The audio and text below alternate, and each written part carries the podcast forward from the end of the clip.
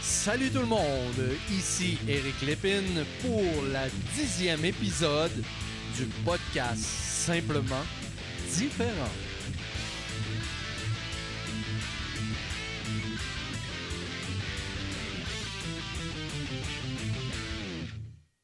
Aujourd'hui, oui oui, aujourd'hui, on va parler d'accueil et d'intégration. Mais tout d'abord, quelle est la mission du podcast? Simplement Différent? C'est bien simple, de partager des outils, des découvertes, des trucs, tout ce qui m'aide vers la meilleure version de l'autisme. Je vous partage ça ici sur le podcast Simplement Différent. L'anxiété vous touche de près ou loin? Vous avez envie de contrer l'anxiété? Eh bien, faites un petit retour sur l'épisode de la semaine dernière, l'épisode numéro 9, où on a discuté du programme Simplement différent, anxiété, chaos. Quels sont les liens vers moi maintenant? Facebook, Éric Lépine, auteur conférencier, Éric Lépine, simplement différent, sur Instagram, sur LinkedIn, et bien sûr sur mon site web au www.simplement-différent.com. Envoyez-moi vos questions, commentaires, suggestions au Eric à commercial simplement différent.com.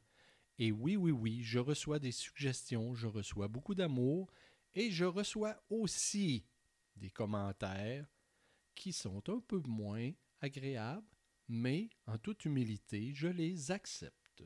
Mon assistant, qui est toujours là avec moi, mon assistant Larousse Web, nous parle d'accueil aujourd'hui en disant ceci. L'accueil est une action et manière de recevoir quelqu'un. La structure d'accueil, c'est un organisme, une institution, etc., permettant l'accueil, la prise en charge. Que nous dit ce gentil Larousse au sujet de l'intégration? Action d'intégrer fait pour quelqu'un dans quelque chose. C'est la fusion d'un territoire ou d'une minorité dans l'ensemble. La fusion d'un territoire ou d'une minorité dans l'ensemble. C'est ça qu'on va parler aujourd'hui. Lorsque l'enfant quitte la maison et est accueilli et intégré, où est-ce qu'il se dirige? Ben, quand l'enfant part de chez sa maman et son papa, il se dirige dans un SDG, qui est un service de garde. Qu'est-ce qui se passe au niveau des services de garde au Québec? Pardon. Est-ce que ça va bien? Est-ce que ça va moins bien? Est-ce que c'est correct? Est-ce que c'est pas correct? Ben, je suis persuadé qu'il y a beaucoup, beaucoup d'histoires à succès dans les services de garde au Québec. Mais malheureusement, il y a aussi des histoires que l'on ne peut pas laisser dans l'ombre. Et je vous parle d'une histoire que j'ai trouvée sur le web, tirée du lundi 3 juin 2019, qui nous dit Des parents déplorent devoir quitter leur emploi pour s'occuper de leur enfant autiste alors que des établissements scolaires refusent de les accueillir. La journée que l'école le met dehors, ça change tout au niveau de la famille. Tu souffres d'épuisement. Il y a un manque d'argent. C'est une charge effrayante. Ce n'est pas facile. C'est un échec de se dire que l'école n'aimait pas mon fils. Lance épuisée la mère de famille de deux enfants autistes, Joanne Leduc. En mai 2018, son fils Simon Julien ne cessait de se frapper à grands coups de poing au visage. Madame Leduc a subi les contre-coups du manque de connaissances et de ressources de son école. Essoufflés, les membres du personnel ont annoncé aux parents de l'adolescent qu'il devait quitter l'établissement sur le champ. Et ce, même si la scolarité est obligatoire jusqu'à l'âge de 16 ans ou de 21 ans dans le cas d'un enfant handicapé. Depuis, la maman demeure à la maison pour prendre soin de son garçon à temps plein. Qu'est-ce qui me frappe dans ce témoignage-là? C'est la phrase qui dit Madame Leduc a subi les contre-coups du manque de connaissances et de ressources de son école. Simon Julien, lui, est-ce qu'il a subi les contre-coups de tout ça? L'école, les intervenants, le service de garde, tous les gens impliqués, même les petits compagnons qui étaient là, est-ce qu'ils subissent les contre-coups? Est-ce qu'il y a vraiment un manque de connaissances? Est-ce que les ressources pour l'école sont là? Eh bien, aujourd'hui, on va parler de quelque chose qui va répondre à cette, question-là. Mon deuxième, oui, je prends des grands respires parce que ça me fait réagir des textes comme ça. je fais rester calme. J'ai tendance à m'emporter parfois. Donc, le deuxième témoignage tiré du TVA Nouvelle, publié le 19 avril 2019, on dit Pas de service de garde pour son fils autiste de 8 ans.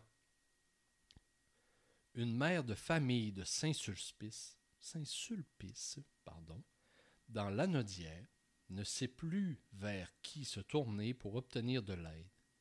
C'est que son fils autiste de 8 ans bien qu'il fréquente une école spécialisée, n'a maintenant plus accès à aucun service de garde.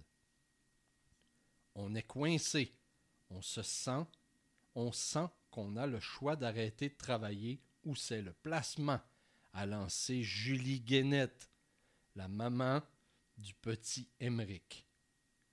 La mère de famille ne souhaite pas du tout quitter son emploi mais elle ne sait plus quoi faire pour régler cette situation. Emmerich, 8 ans, est un enfant autiste léger qui souffre d'épilepsie, de déficience légère et d'un TDAH avec impulsivité et provocation. Je me suis intéressé à une découverte que j'ai faite sur le web d'un organisme qui s'appelle le ISE MG. Qu'est-ce que c'est que ça? C'est l'intégration sociale des enfants en milieu de garde. Le ISEMG est un organisme communautaire provincial. Sa mission Favoriser et faciliter l'intégration au service de garde des enfants ayant une déficience, une situation d'handicap ou des défis spécifiques. À quel endroit est cet, organisme-là? Eh bien, elle est dans une de mes villes préférées du Québec, qui s'appelle Longueuil. Et pourquoi j'adore cette ville-là? Parce que ma grand-mère, Rita, 92 ans, habite à cet endroit. Et j'ai le plaisir d'aller la visiter fréquemment. Sur le site du ISEMG, on trouve des témoignages de personnes qui ont utilisé ces services-là. Je me suis intéressé à trois de ceux-ci. Un nous dit Même si nous sommes en région éloignée, nous nous sommes sentis soutenus par la conseillère entre les deux visites. Elle était disponible pour répondre à nos questions par téléphone ou courriel. C'était une expérience nouvelle pour nous d'intégrer un enfant et ça nous a beaucoup rassurés de pouvoir compter sur leur soutien. Merci à l'équipe pour le bon et beau travail. Tout d'abord, le, deuxième témoignage. Tout d'abord parce que la personne qui m'a soutenu m'a écouté et m'a donné des trucs pour améliorer mes interventions, puisque c'était ma première expérience auprès d'enfants ayant un trouble envahissant du développement. L'inconnu. Le dernier témoignage nous dit bon soutien, donne de l'information pertinente. Le prêt de matériel nous a été très utile. La conseillère était à l'écoute de nos besoins et disponible. Donc, mon invité d'aujourd'hui vit quotidiennement les différences. Elle est maman TDAH d'une petite fille de 8 ans TSA et d'un autre enfant de 10 ans TDAH. Et ça tombe bien, cette personne-là est une des conseillères formatrices ou éducatrices du service IMG. Vanessa Verret, bonjour. Bonjour. Bonjour Eric, ça va bien? Oui. Alors euh, oui, euh, je suis maman d'une petite fille euh, TSA, donc ça fait partie de mon quotidien. mais je suis également conseillère avec grande fierté d'un bel organisme qui est encore un peu méconnu au Québec qui s'appelle l'ICEM, donc Mhm. l'intégration sociale des enfants en milieu de garde. nous, on est un organisme qui soutient les services de garde scolaire. Euh, on, on, va les soutenir pour l'intégration des enfants qui ont des besoins spécifiques, euh, soit qui sont en attente d'un diagnostic, qui ont un diagnostic ou qui vivent des problématiques d'intégration euh, transitoire. Donc, on va aller supporter l'éducatrice pour essayer de mieux possible intégrer les enfants dans les milieux de garde. D'accord. Moi, j'ai une, voilà. une question pour toi. Je découvre l'ISEMG par l'entreprise d'un auditeur qui me dit Eric, il faut que tu regardes qu'est-ce qui se passe de ce côté-là. C'est vraiment le fun. Mais pour moi, c'est nouveau. Mais ça existe depuis quand, cette histoire-là, cet organisme-là? Ça existe depuis pratiquement 12 ans. Euh, c'est sûr que la vocation de ISEM au cours des années a changé. Euh, à la base, c'était vraiment pour intégrer des enfants handicapés. Euh, c'était majoritairement des enfants qui avaient des handicaps plutôt physiques. Alors, on déplaçait des conseillères pour installer le milieu. Mais avec la, demande grandissante des milieux de garde, c'est transformé plus au niveau des, problématiques psychologiques en fait. On fait, on fait encore euh, de l'aide pour les handicaps physiques, mais la demande est tellement grande pour intégrer des enfants euh, TSA, TDAH dans les milieux de garde que la vocation de ICEM a changé. D'ailleurs, euh, nos lettres patentes, l'année passée, ont changé parce qu'avant, euh, dans, nos, dans nos lettres patentes, il y avait un H Mhm. pour handicapé. Et ça a été retiré l'année passée, justement, pour euh, enlever euh, le contexte de handicap qui faisait parfois peur aux, aux éducatrices ou aux parents parce que là, on étiquetait les enfants à ce moment-là. OK. Puis nous, ce qui est important de faire la distinction, c'est qu'on répond à un besoin au niveau de l'intégration et non à un diagnostic. Ce que je me demande, c'est que euh, à l'aube de. On est au début 2020, les services de garde au Québec, est-ce qu'ils sont bien outillés pour accueillir la différence? C'est sûr que dans le, dans le contexte de grandissant des diagnostics, euh, il y a de plus en plus d'enfants avec des diagnostics qui sont euh, qui fréquentent dans le fond les, services de garde scolaire.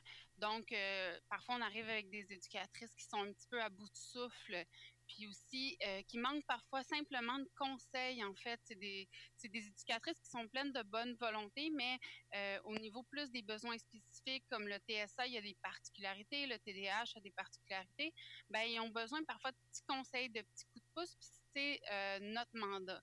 Aussi, ce qu'il faut savoir, c'est que les services de garde euh, scolaire, euh, souvent, sont confrontés à l'arrivée des enfants qui sont en classe spécialisée. Parce que certains enfants qui ont des diagnostics vont être scolarisés dans une autre école, vont prendre la berline à 3 heures de l'après-midi et arriver dans un nouveau service de garde qui ne connaît pas, puis qui a aucun point de référence. Puis c'est la même chose pour l'éducatrice qui va l'accueillir. Euh, elle a souvent peu de repères à savoir comment accueillir de la bonne façon puis répondre aux besoins de ce jeune-là. Mhm. Fait que c'est là que nous, on va entrer en ligne de jeu, puis qu'on va vraiment travailler des- en équipe avec l'éducatrice pour faire une distinction parce qu'on ne fait pas de soutien aux enfants. On soutient l'éducatrice vraiment à comprendre la dynamique puis euh, les besoins de l'enfant. Ben, c'est c'est comme ça un peu que j'avais compris ce service-là. Moi, je me disais, je ne crois pas que ces personnes-là entrent en action directement avec l'élève ou l'enfant. Je crois que c'est pour vraiment venir supporter l'intervenante, la personne qui travaille en service de garde. Fait que c'est bien ça que tu nous as expliqué. Oui, c'est exactement ça. En fait, nous, c'est du coaching un peu qu'on fait. Puis euh, l'avantage qu'on a des fois, c'est que vu qu'on vient un peu de l'externe, puis qu'on a une certaine distance euh, avec le, milieu de garde, on est capable de, réaliser vraiment euh, des belles observations, puis avoir des indices sur certains comportements, puis aiguiller l'éducatrice un petit peu à enlever certains préjugés ou certaines peurs qu'elle a par rapport à l'accueil des enfants qui ont des, avec ou sans diagnostic, mais qui ont des besoins spécifiques. souvent, en observant, on, voit, on se rend compte de petites affaires, mais ces petites choses-là, quand on arrive à les inculquer à l'éducatrice, ça fait toute une différence. Puis on le constate là, de soutien en soutien, euh, ce qu'on fait. Euh, aussi, on va les aiguiller d'une autre façon. On offre un service de formation. Donc, euh, les partenaires puis les éducatrices peuvent prendre des formations avec nous. c'est des formations qui sont vraiment précises avec leur milieu parce que si c'est une de nos forces à l'ICEM, euh, on est vraiment pour les milieux de garde scolaire. Donc, on est euh, avec leur réalité à eux. Euh, on n'est pas les, CPE par exemple, c'est des locaux stables qui restent toujours statiques, donc la, dynamique est différente dans les services de garde scolaire. Souvent, les éducatrices vont avoir à changer plusieurs fois de local, donc certains outils qui vont être proposés ne seraient pas adaptés à leur réalité, mais nous, euh, on est capable, avec un regard euh, différent, de les outiller avec quelque chose qui correspond vraiment à leur milieu, à leur contexte. Donc, mhm. ça, c'est souvent bien apprécié. Ben, j'en doute pas, pas en tout. Donc, je t'ai entendu dire le, terme aiguiller plusieurs fois.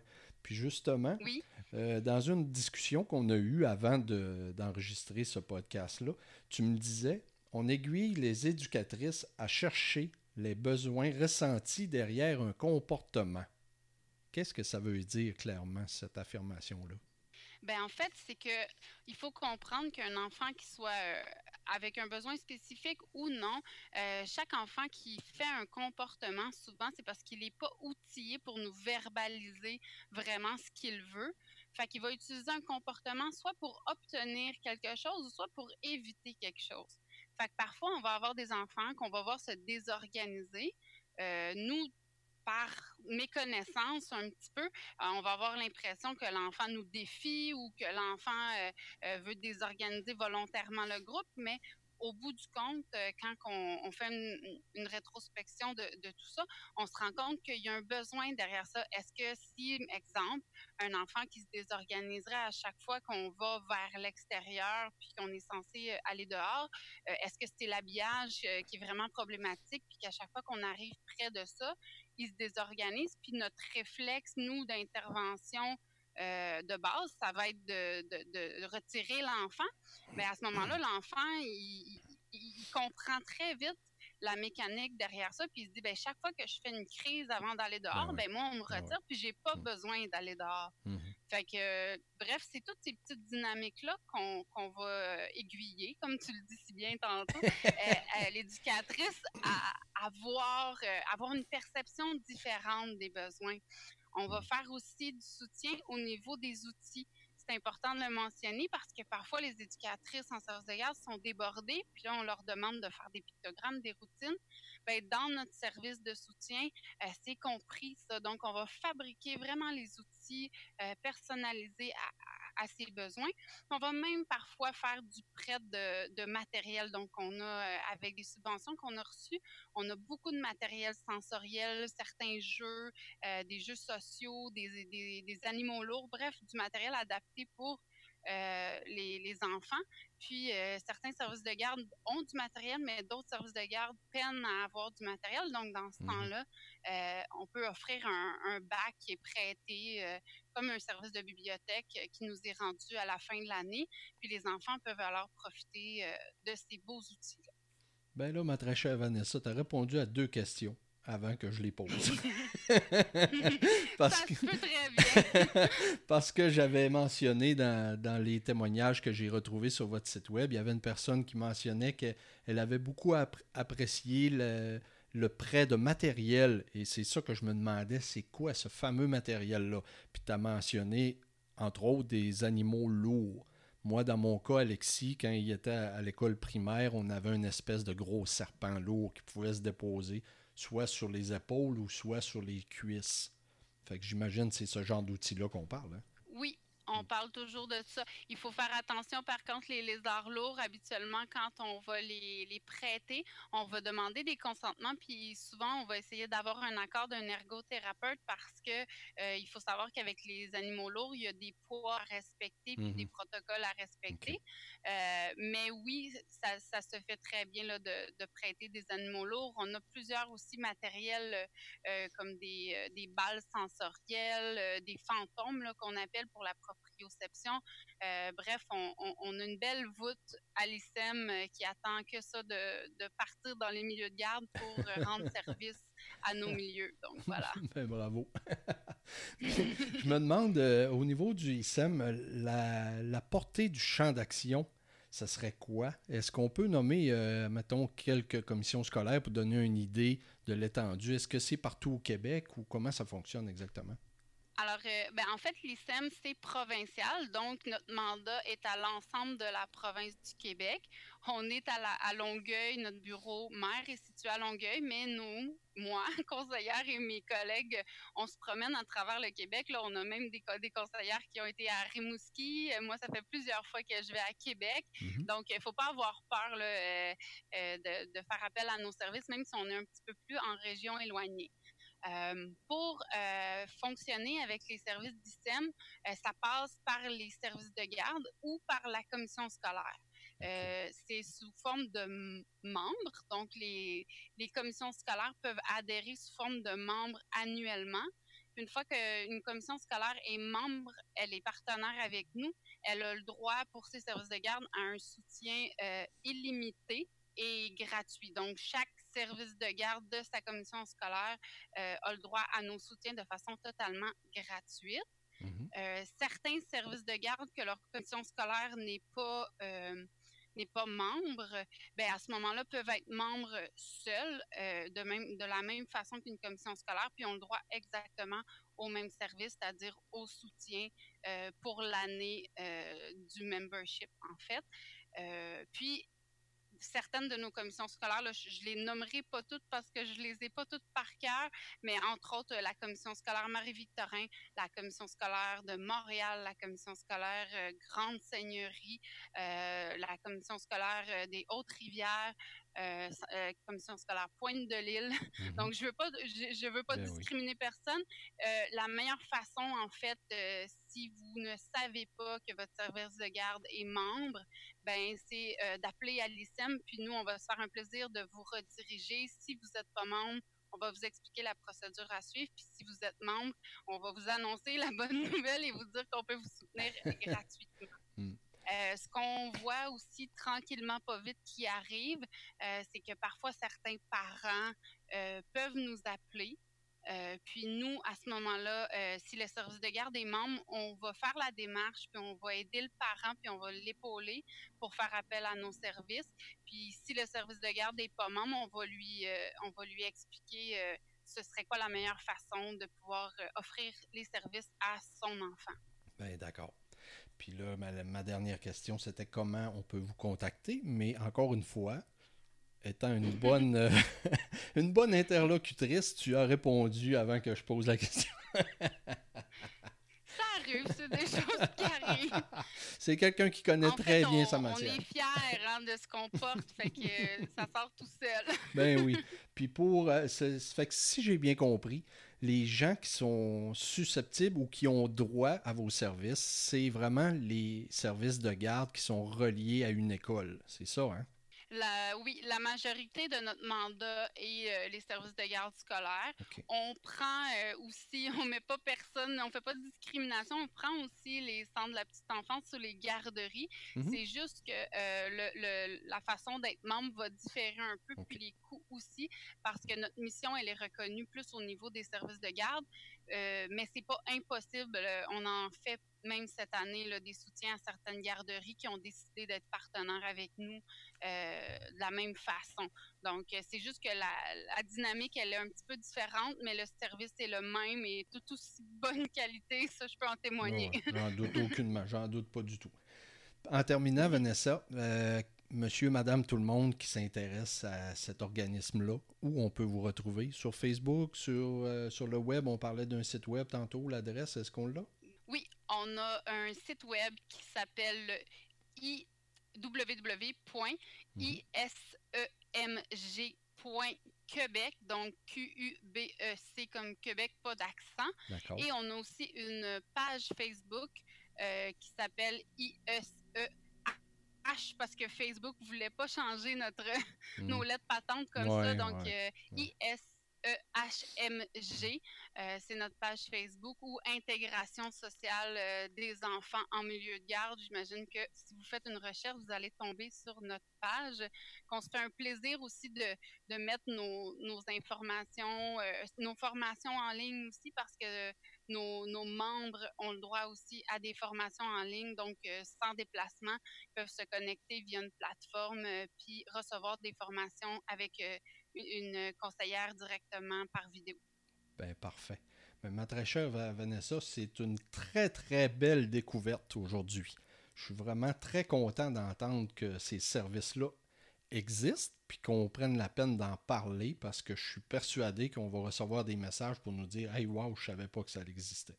Fait que ça, c'est fantastique. J'invite les gens à s'intéresser à ces organismes-là, puis à aller voir aussi. Puis je mettrai le lien de votre site web. Euh, sous le, post qui va contenir ce podcast-là. Fait que Vanessa, je te remercie beaucoup, beaucoup de ta présence. Bien, merci à toi, ça a été un plaisir. Puis si ça peut aider euh, des éducatrices en service de garde et des enfants à répondre le mieux possible à leur intégration puis à leur accueil, ben nous, c'est mission accomplie. Ben, j'en doute aucunement. Puis il ne faut pas oublier les parents là-dedans aussi. Hein. on, on, mentionne les écoles puis les enfants, mais souvent les parents portent des gros, gros fardeaux de, de stress puis de comment on pourrait dire ça, d'inquiétude.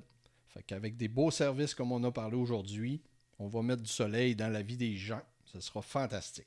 Fait que là-dessus, je vous On a habituellement des beaux. Euh, excuse-moi. Oui. Je vais te laisser terminer. Non, non, vas-y. On a des beaux quoi? On a on a habituellement des beaux échanges aussi avec les parents là, parce que quand on fait des soutiens, euh, on va on va communiquer avec les parents puis on va leur expliquer qu'on est en train de mettre en place, puis on va aussi les rappeler après ça pour leur mentionner les progrès qu'il y a eu, puis euh, souvent les parents, on, le sent au téléphone, on le voit pas, mais on le sent au téléphone les épaules qui baissent là, ben comme s'ils ben étaient soulagés un petit mm. peu, euh, comme tu dis, ça leur enlève un beau fardeau. J'en doute pas, puis on voit, on voit à t'entendre parler euh, l'ouverture, la proximité, le sympathisme de, tout ça. Je suis sûr que tu représentes très bien ton organisme. Donc là-dessus, je vous remercie d'avoir été à l'écoute. Je vous dis comme à l'habitude, je suis simplement différent. Vous êtes simplement différent. On se retrouve dans un prochain podcast. Bye bye.